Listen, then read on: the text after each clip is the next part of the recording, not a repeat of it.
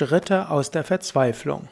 Hallo und herzlich willkommen zur 81. Ausgabe des Yoga Psychologie Podcasts. Heute geht es um Schritte aus der Verzweiflung, der zweiten Ausgabe einer Reihe über Umgang mit Verzweiflung. Ja, es gibt verschiedene Weisen, Schritte aus der Verzweiflung zu beschreiben. Hm, ich will hier so ein kleines Modell vorstellen, das ich so ein bisschen anlehne an das Konzept des Trauerprozesses, wie es verschiedene Psychologen beschreiben, wie zum Beispiel Verena Kast.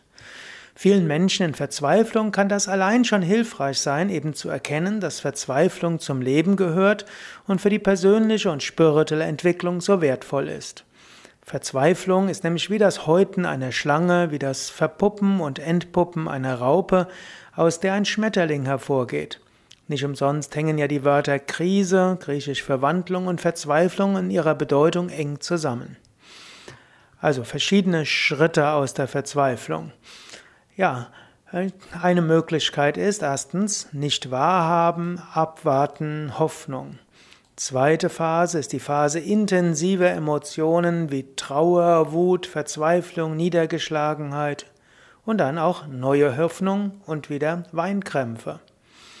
Dritte Phase Rückzug, zum Teil mit Gefühl der Taubheit, manchmal mit Verherrlichung des Verlorengegangenen.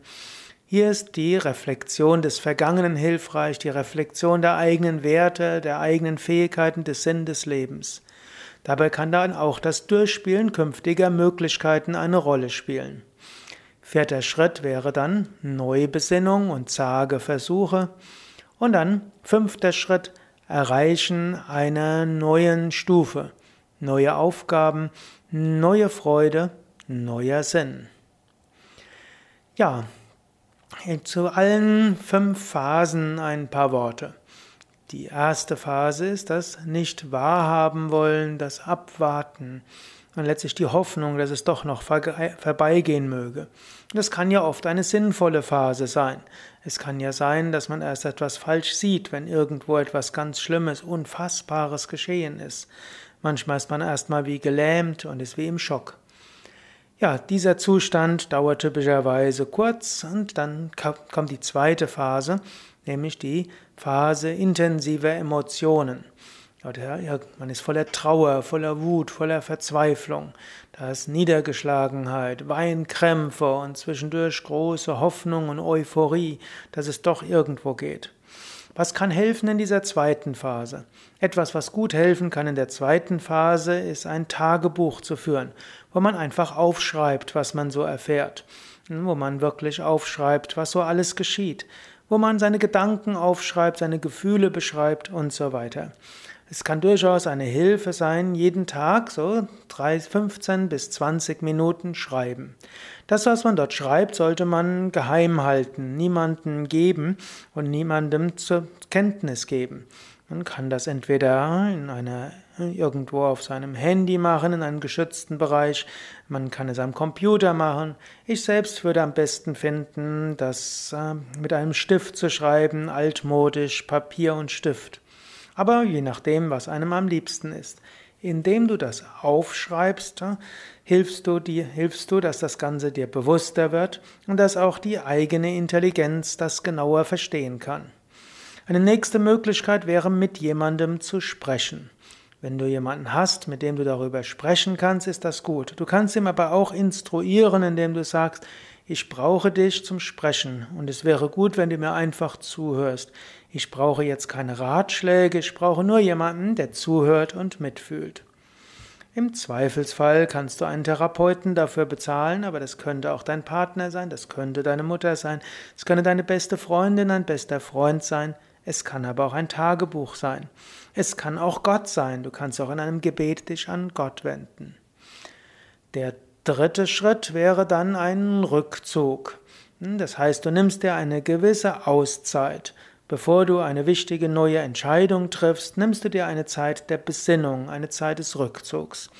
Wenn irgend möglich, wäre es gut, ein paar Tage Urlaub zu nehmen oder ein paar Wochen.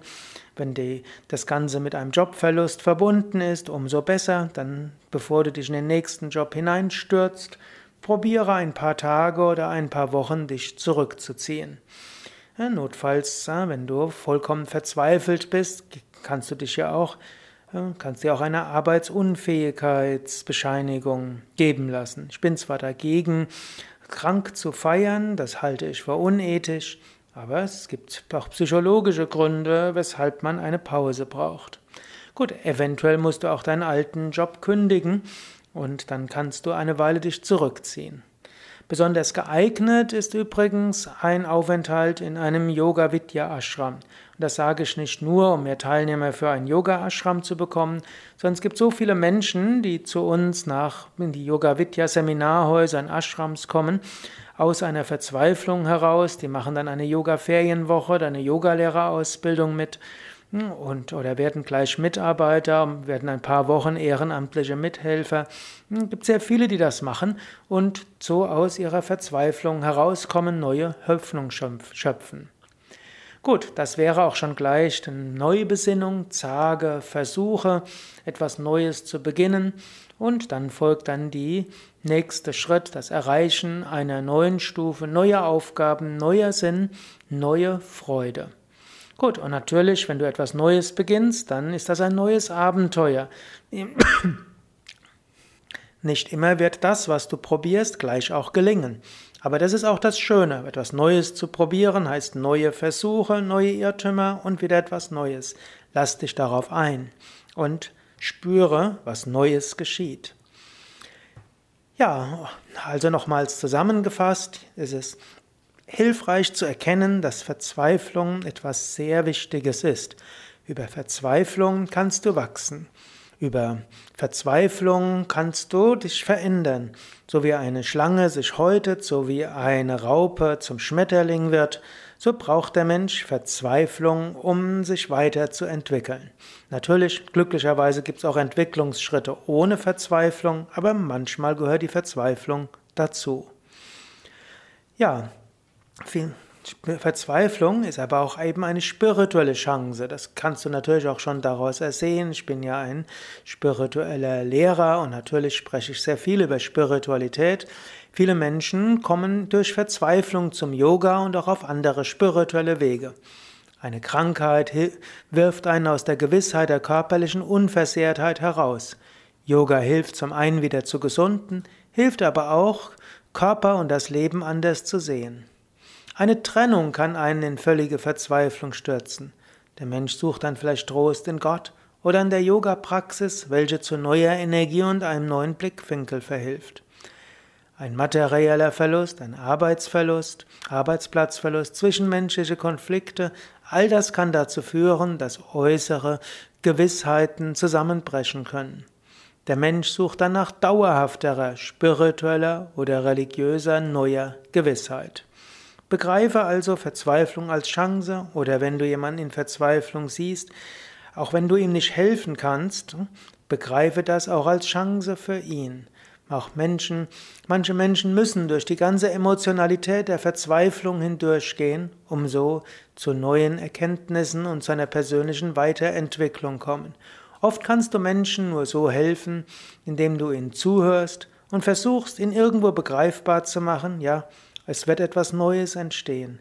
Über Verzweiflung wächst du. Und eventuell kann es sogar helfen, Beispiele aus der indischen Mythologie zu erzählen, wie, wie große Meister, Selbstverwirklichte, über Verzweiflung auf den spirituellen Weg geraten sind, was dann schließlich zum höchsten Glück geführt hat. Ja, das war's für heute. Wenn du mehr wissen willst äh, über die Schritte aus der Verzweiflung, dann geh auf unsere Internetseite www.yoga-vidya.de.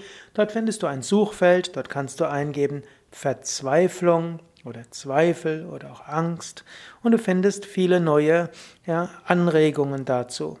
Und wenn du überlegst, vielleicht mal eine Weile in einen Yoga Vidya Ashram zu kommen, vielleicht eine Yoga-Urlaubswoche mitzumachen oder auch Mithelfer zu werden oder ein Jahr oder länger Mitglied unserer spirituellen Gemeinschaft zu werden, dann findest du auch dazu viele Informationen auf der Yoga Vidya Internetseite www.yoga-vidya.de. Im Suchfeld kannst du dann auch eingeben offene Stellen oder Gemeinschaft oder Lebensgemeinschaft und findest weitere Informationen. Das war's für heute, der 81. der 81. Ausgabe des Yoga Psychologie Podcasts, des Podcasts rund um das Thema Psychologie, Psychotherapie, psychische Entwicklung und Yoga.